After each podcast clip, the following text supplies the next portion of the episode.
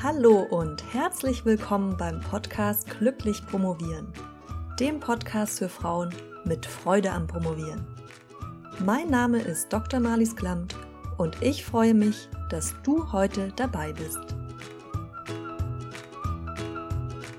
Hallo und herzlich willkommen zum zweiten Teil der Episode zum Thema Themenauswahl und Berufswunsch. Letzte Woche habe ich sechs, über sechs Thesen gesprochen, die ich aufgestellt habe zum Thema, ob es sinnvoll sein kann, sein Dissertationsthema strategisch schon auf ein gewisses Ziel hin thematisch auszurichten. Das war eine Frage, die mich von einer Podcast-Hörerin erreicht hat. Und ja, heute will ich ein bisschen über meine eigene Geschichte sprechen, habe ich ja schon angekündigt. Und wie das bei mir war, wie mir die Ausrichtung auf ein bestimmtes Promotionsthema geholfen hat, eine Stelle zu bekommen, die ich sehr interessant fand und sehr gerne inne gehabt habe. Und zwar war es bei mir persönlich so, dass ich mein Promotionsthema erstmal vor allem nach Interessensgesichtspunkten ausgesucht habe. Ich bin auch ja ein bisschen in die Uni reingerutscht, sage ich jetzt mal, weil ich eigentlich, ich, nachdem ich meine Magisterarbeit war, das bei mir geschrieben hatte, hatte ich nicht vor, an der Uni zu bleiben. Und dann hat sich das aber so ergeben, allerdings auch in einem Fach, was sehr praktisch orientiert war, im, ähm, am journalistischen Seminar an der Uni Mainz. Audiovisuelles Publizieren heißt das Fach.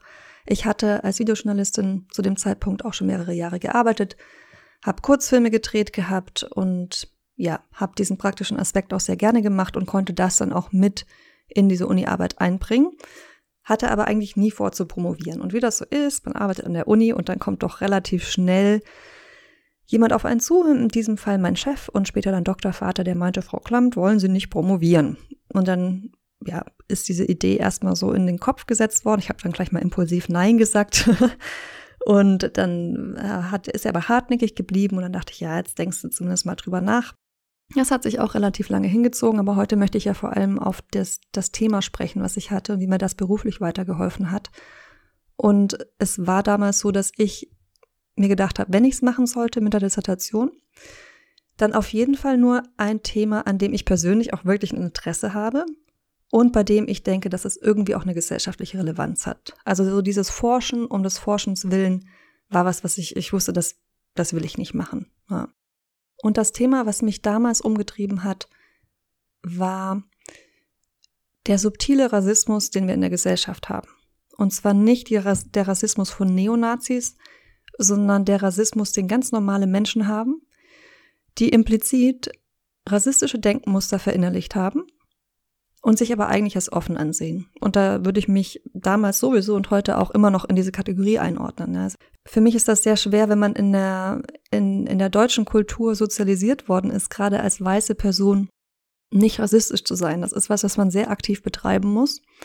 Und darauf möchte ich jetzt aber auch nicht, das auch schon so, ich merke schon nicht, äh, das ist ja heute eine Episode, wo ich in Gefahr laufe, abzuschweifen. was natürlich passieren kann, wenn man über inhaltliche Dinge spricht. Aber was auf jeden Fall passiert ist, ist, dass ich, dass das mein Ausgangspunkt war. Und dann habe ich angefangen, ein bisschen zu lesen, relativ viel zu lesen in diesem Bereich, auch schon bevor ich mich entschieden habe zu promovieren und habe relativ schnell gemerkt, dass man Rassismus als eine Form der Diskriminierung eigentlich nicht einzeln untersuchen kann. Dass das ein, ein viel komplexer ist, als ich angenommen hatte. Und dann habe ich ganz viele neue Theorien entdeckt, die waren alle hochspannend und habe mir im Prinzip einen ganz neuen theoretischen Hintergrund aufbauen müssen für meine Dissertation. Das waren dann solche Dinge wie, falls du dich damit auskennst, Intersektionalitätsansatz, Critical Studies of Whiteness, postkoloniale Theorien. Und das sind alles Theorien gewesen, die ich nie, von denen ich nie in meinem Studium gehört habe. Das heißt, das war ziemlich viel Arbeit, aber die hat sich auch in dem Fall ausgezahlt und auch ziemlich viel Zeit, dass ich natürlich auch was ganz viel Neues gelernt habe, was ich sonst nicht gelernt hätte. Ich bin hier gerade wild am gestikulieren, was ich selten mache, kannst du zwar nicht sehen, aber ähm, ich merke, dass ich gerade richtig ja, wieder in diese Zeit zurückversetzt werde und ganz nervös schon fast bin dabei. Es war dann auch so, dass ich parallel angefangen habe, zu der Doktorarbeit, als ich mich dann dafür entschieden hatte und auch mit der begonnen habe, in der Antidiskriminierungsarbeit aktiv zu sein. Also zum Beispiel habe ich Projekttage in Schulen gegeben. Und ich habe das damals weniger aus strategischen Gründen gemacht, sondern wirklich aus dem Impuls heraus, dass ich was verändern wollte. Und es hat sich dann aber in, in dieser Zeit dann auch der Wunsch geformt oder ergeben, oder zumindest die Vorstellung, dass, dass ich mir überlegt habe, dass ich auch später beruflich in diesem Feld arbeiten möchte. Davon habe ich mich inzwischen aus verschiedenen Gründen verabschiedet. Ja, das wird heute aber ein bisschen zu weit führen, wobei ich auch immer noch Projekte in, in diesem Feld habe. Aber als ich die Dissertation geschrieben habe, war es zumindest so, dass ich, dass das mein Berufs Ziel, mein Berufswunsch war und ich auch Bewerbungen in diesem Bereich geschrieben habe, vor allem als ich in das, ich sag gerne, das verflixte sechste Jahr kam.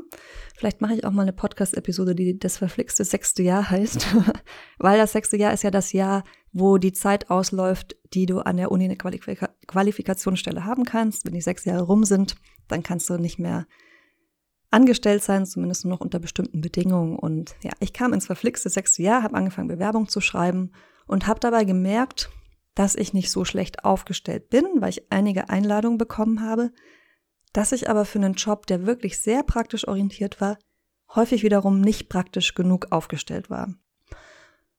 Ich habe dann schließlich, und zwar kurz nachdem meine sechs Jahre dann tatsächlich rum waren, eine Stellenausschreibung an einer anderen Uni gesehen, das war die Goethe-Universität in Frankfurt, und dachte so, okay, das ist eine Stelle, die passt wirklich perfekt zu meinem Hintergrund. Es ging um Medien ich hatte ja jahrelang in diesem Bereich auch praktisch gearbeitet, auch wieder ohne Hintergedanken.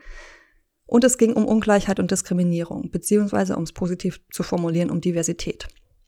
Und dann habe ich eine Bewerbung geschrieben. Es war auch eine von diesen Bewerbungen. Es ist ja meistens so, wenn es dann passt, dann kostet einen das gar nicht mehr viel Zeit und Energie. Ich habe, glaube ich, das Anschreiben in einer Stunde runtergeschrieben, die Bewerbung abgeschickt, bin eingeladen worden und sollte dann im Bewerbungsgespräch, was auch sehr entspannt war, erklären, warum ich glaube, dass ich die Richtige für die Stelle bin. Habe ich dann gemacht, habe ich erklärt und dann habe ich meine Erklärung beschlossen mit den Worten, und deshalb glaube ich, dass ich die Richtige bin. Und dann meinte meine zukünftige Chefin, ja, das glauben wir auch. und ich habe die Stelle bekommen, kannst du dir schon denken. Und da hatte die Dissertation und den theoretischen Hintergrund, den ich mir da erarbeitet habe, auf jeden Fall dazu beigetragen. Ohne, ohne meine Dissertation, die damals ja noch nicht abgeschlossen war, sondern erst ziemlich am Ende, hätte ich das nicht geschafft. Aber genauso wichtig war meine Praxiserfahrung, die ich als Videojournalistin hatte, die ich hatte dadurch, dass ich in diesem Feld auch gelehrt habe an der Uni und auch darüber hinaus. Genauso wichtig war die Praxis in der Antidiskriminierungsarbeit und die Fortbildung, die ich in diesem Bereich gemacht hatte. Diese Stelle, die ich da bekommen hatte, war eine Projektstelle für ein Jahr im Diversity-Team des Gleichstellungsbüros an der Uni in Frankfurt, wie gesagt. Und ich habe damals eine Broschüre angefertigt oder einen Leitfaden, Handlungsempfehlung für eine diversitätssensible Mediensprache.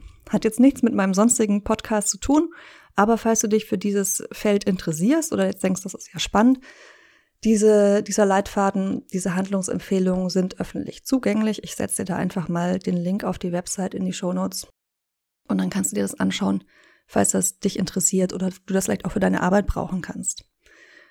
Und ich habe damals meine Chefin irgendwann, wir hatten ein sehr gutes Verhältnis, auch gefragt, wie wichtig das eigentlich war, dass ich an dieser Doktorarbeit arbeite, die ja fast abgeschlossen war. Ich glaube, ich habe genau, ich habe da angefangen zu arbeiten und habe dann zwei Wochen später oder drei Wochen später habe ich die Arbeit eingereicht. Also sie war im Prinzip schon fertig, aber noch nicht eingereicht. Und sie hatte damals geantwortet, dass es der Doktor im Prinzip völlig nebensächlich ist für sie, für sie war es wichtig, dass ich mich mit diesen Theorien, mit den Methoden, mit, mit diesem ganzen Kontext auskenne.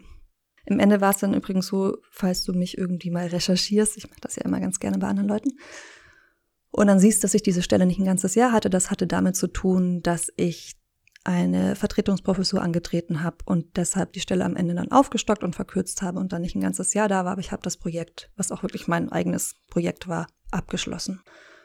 Und was ich glaube, um jetzt irgendwie ja eine, eine Moral aus dieser Geschichte zu ziehen, ich glaube, dadurch, dass ich mich immer auf meine Interessen konzentriert habe, habe ich mich implizit, ohne das zu wollen, strategisch aufgestellt.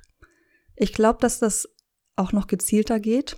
Und zwar dann, und das hatte ich eben zum, zu Beginn der Promotion so noch nicht, wenn du ganz genau weißt, was du willst. Also wenn du jetzt dabei bist, ein Promotionsthema auszusuchen zum Beispiel oder gerade an der Stelle bist, wo du dich nochmal entscheiden musst, wie du es ausrichtest, also schon relativ weit bist, aber jetzt entscheiden musst, nehme ich noch diesen Teil dazu oder noch diesen Teil und dich dadurch auch unterschiedlich positionieren würdest und schon ganz genau weißt, was du willst, dann glaube ich schon, dass das, dass man da wesentlich strategischer rangehen kann, als das bei mir war. Bei mir hat sich das alles gut ergeben, ja, war natürlich auch ein bisschen Glück dabei, dass genau diese Stelle auch ausgeschrieben war.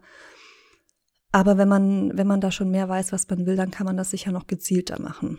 Und übrigens ist es so, dass ich immer noch Anfragen bekomme für Projekte, für Vorträge in diesem Bereich, obwohl ich das nie beworben habe.